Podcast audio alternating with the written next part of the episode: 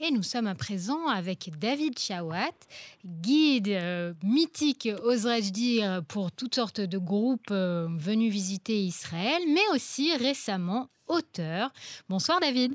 Bonsoir Myriam. Merci d'être avec nous sur Cannes en français. Alors David, vous avez récemment sorti ce livre Amskula, le pourquoi du peuple d'Israël ou le secret de sa pérennité. Alors racontez-nous ce livre et pourquoi avoir eu envie d'écrire, vous qui, depuis des années et des années, guidez et êtes fameux pour vos histoires euh, transmises surtout à l'oral? Oui, tout à fait. On est beaucoup plus doué dans la famille à l'oral, mais euh, à part être guide, j'enseigne depuis des années dans certains endroits. J'enseigne dans des séminaires religieux, je donne des conférences à droite et à gauche. Et en fait, à chaque fois, les gens me, me disaient, est-ce qu'il n'y a pas un livre qui résume les grandes notions du judaïsme, qui soit écrit de façon claire, Mhm. Euh, moderne et que voilà qu'on a envie de le lire, que ce soit quelque chose d'agréable, mais qui descende pas du niveau parce qu'on veut que ça soit euh, populaire. Et voilà, pendant très longtemps, on m'a posé cette question et puis euh, l'occasion est venue un jour, voilà, pour que je décide de faire en fait cette chose-là et que je me suis lancé dans cette opération. Et je ne pensais pas que ça allait être si long, si compliqué, mais ça a pris combien de temps? Ça a pris plus que quatre ans. Et en fait, ça répondait à un besoin. En fait, voilà, comme je dis aux gens, les gens me disent mais comment c'est possible qu'un livre comme ça, il a, il été vendu à des centaines d'exemplaires, il est monté au top 1 à Amazon rapidement? Je dis en fait, je suis pas sûr que la qualité du livre. C'est sûr qu'il y a beaucoup de temps qui ont été investis, beaucoup de gens qui ont lu, mais c'est surtout un besoin. Je pense c'est un besoin, et en fait, le but c'était de répondre à ce besoin. Voilà, alors extraordinaire. Alors replaçons-nous dans ce contexte. Effectivement, vous êtes, vous êtes finalement un un enseignant, un, maître, si, j'ose dire. Et, racontez-moi cette rencontre avec ces touristes, ces jeunes, euh, certains juifs, certains non, certains proches d'Israël, certains pas du tout, et que vous emmenez comme ça en Israël. Et comment cette demande, elle commence à arriver euh, du terrain? Mais en fait, c'est ça, c'est que quand on rencontre des personnes différentes, on a l'occasion de voir la même chose, mais d'un angle différent, donc plus complet, beaucoup plus, euh, on va dire, profond. Mhm. Effectivement, j'ai l'occasion de guider, ça peut être des groupes de taglites où il y a beaucoup de gens qui débarquent, c'est la première fois qu'ils voient quelque chose de juif, qu'ils ont découvert qu'il était juif. Ça peut être, euh, voilà, il n'y a pas très longtemps, il y avait des, des rabbins, euh, des communautés avec des présidents de communautés qui sont venus, ils sont venus avec des députés, des maires qui sont non juifs, ça peut être des gens des grandes écoles juifs et non juifs. Et en fait, euh, la, la surprise a été qu'en fait, les gens ont les mêmes questions.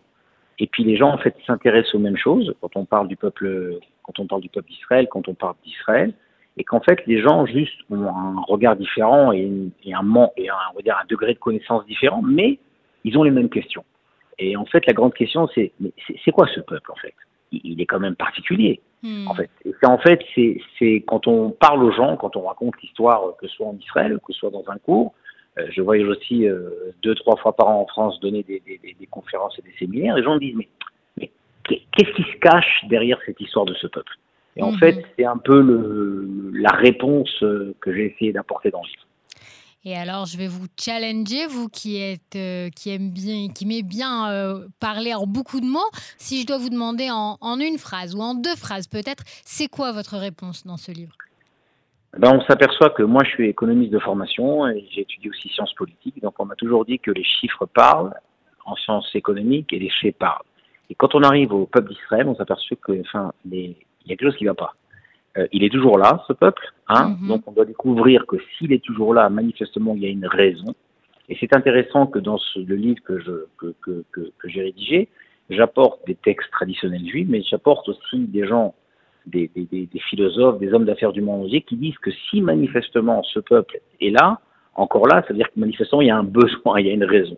Mhm. Et en fait, que ce que j'explique dans la raison, c'est qu'en fait chaque peuple a son apport à l'humanité, et on voit, et encore une fois, c'est quelque chose qu'on peut voir de façon euh, simple avec ses yeux, l'apport en fait du, du, peuple juif à l'humanité, ça a été apporté cette Bible, cette morale, ces commandements, ces droits sociaux qu'on parle tellement, et qu'en fait, c'est un peu revenir à cette source, comment, en fait, nous, on a apporté ça, comment ça se traduit, et de voir cet échange extraordinaire entre le peuple d'Israël et les nations.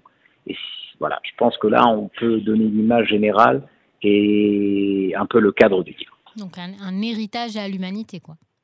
Un héritage à l'humanité qui, justement, c'est intéressant, c'est qu'aujourd'hui, voilà, de façon claire, enfin, tout le monde sait que, voilà, d'où vient la Bible, d'où viennent les dix commandements, mais on ne fait pas tout le temps le lien. On a l'impression qu'il y a eu un gros événement il y a quelques années. Euh, écoutez, il y a, quelqu'un qui a écrit un, un best-seller, euh, Jean-Yves Bolloré, qui est voilà, la famille Bolloré, la, la deuxième fortune plus grande de France. Mm-hmm. C'est des gens très cartésiens, très sérieux, etc. Il a écrit un livre Dieu existe. Mm. Et, et c'est intéressant, c'est que les deux preuves qu'il amène comme preuve, on va dire, pour, euh, pour mettre le coup de massue, un, c'est comment ça se fait que des nomades dans le désert euh, qui n'ont pas de civilisation, qui n'ont pas d'armée, qui n'ont pas de pyramide, qui n'ont pas de grandes choses, ils apportent à l'humanité quelque chose qui dure jusqu'à aujourd'hui, cette fameuse Bible, ces dix commandements. Et l'autre chose qu'il dit, c'est ce peuple-là, s'il existe encore, manifestement, il y, a, y a, quelque chose de surhumain.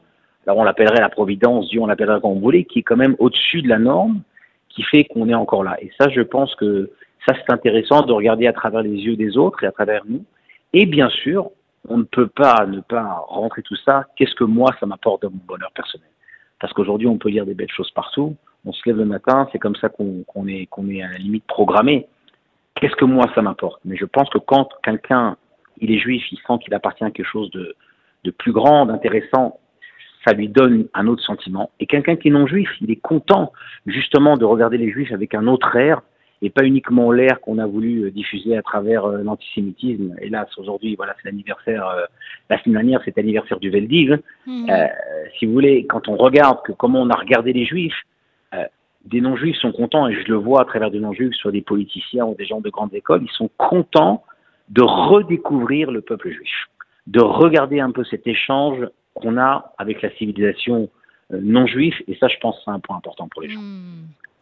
Alors, euh, j'ai envie de vous poser comme question, parce que vous disiez que finalement, justement, la plupart des questions qu'on vous pose en cours de visite euh, d'Israël sont souvent les mêmes, sont souvent similaires. Mais est-ce que justement, il y a une, rencontre avec euh, quelqu'un ou, une question qui, vous surprend, qui, voire qui vous déstabilise? Eh ben, Je vous avoue franchement que les gens me demandent, mais comment c'est possible? Comment on peut expliquer ça de façon cartésienne? Hmm. Et moi qui suis très cartésien, je dis, on ne veut pas tout expliquer de façon cartésienne. On ne peut pas tout expliquer. Je me rappelle toute ma vie, mon prof de physique, euh, qui n'était pas juif d'ailleurs, moi toujours je dis mais pourquoi c'est ça? Pourquoi c'est ça? Il me disait Monsieur Chawat, je suis prof de physique. Je ne peux pas vous expliquer pourquoi, je peux vous expliquer comment. Comment? Voilà. Et, moi, ça me tournait. Euh, je ne comprenais pas pourquoi les atomes ils s'entrechoquaient pas. Ça me ça me turbulait l'esprit. Jusqu'à aujourd'hui, je comprends pas beaucoup de choses. On comprend pas tout. Maintenant, est-ce que ça veut dire qu'on doit vivre sans comprendre? Non, mais il faut savoir qu'on ne comprend pas tout. Hmm. On n'est pas obligé de tout comprendre. Maintenant, oui, on peut comprendre des phénomènes historiques. Et ça, c'est quelque chose que oui, on peut répondre. Ou la question qui me vient souvent de gens qui ont, voilà, je raconte souvent cette histoire que peu de gens me, ont du mal à me croire. Même ma femme, au début, elle avait du mal à me croire. Des gens qui, en 2023, découvrent qu'ils sont juifs. Mais comment c'est possible qu'ils découvrent? Parce que leurs parents et leurs parents leur ont caché qu'ils étaient juifs par traumatisme de la Shoah. Ils découvrent ça par hasard, parce qu'une grand-mère leur a dit avant de mourir, parce qu'ils découvrent un papier à la maison, une cousine les appelle, et ils se retrouvent à 25 ans, 30 ans, qu'ils découvrent qu'ils sont juifs. Et là, on me dit, mais pourquoi tant, enfin, pourquoi c'est si dur, en fait, d'appartenir à ce peuple-là? Pourquoi c'est si compliqué? Pourquoi on doit passer autant de... Et, j'avoue que quand on visite Yad Vashem, je sors, je ne peux pas dire aux gens, effectivement, c'est tout le temps simple d'être juif. Non, c'est pas tout le temps simple d'être juif. Hmm. C'est-à-dire qu'on n'a pas la réponse à dire tout le temps, tout est parfait. Euh, non, mais bon, on prend la responsabilité sur nous de faire partie de ce peuple pour le bien et pour les choses qui sont plus compliquées. les choses plus compliquées.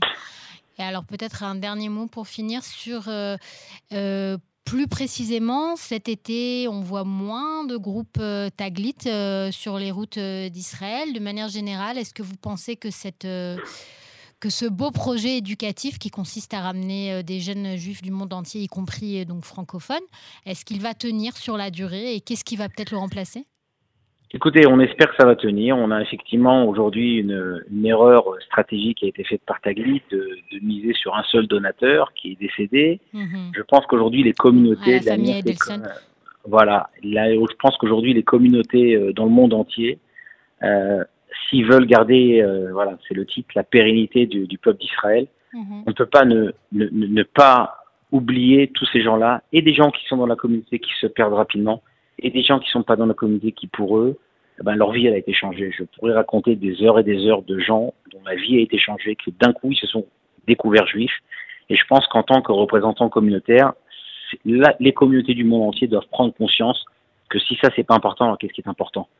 Peut parler de culture, on peut construire des synagogues, on peut faire des institutions sociales, mais si à la fin on n'a plus personne à qui parler, comme ça arrive dans beaucoup d'endroits dans le monde, euh, voilà, vous avez en France un exemple qu'on parle souvent, la synagogue de Bordeaux, qui est la plus grande synagogue de France, la réplique de la synagogue d'Amsterdam.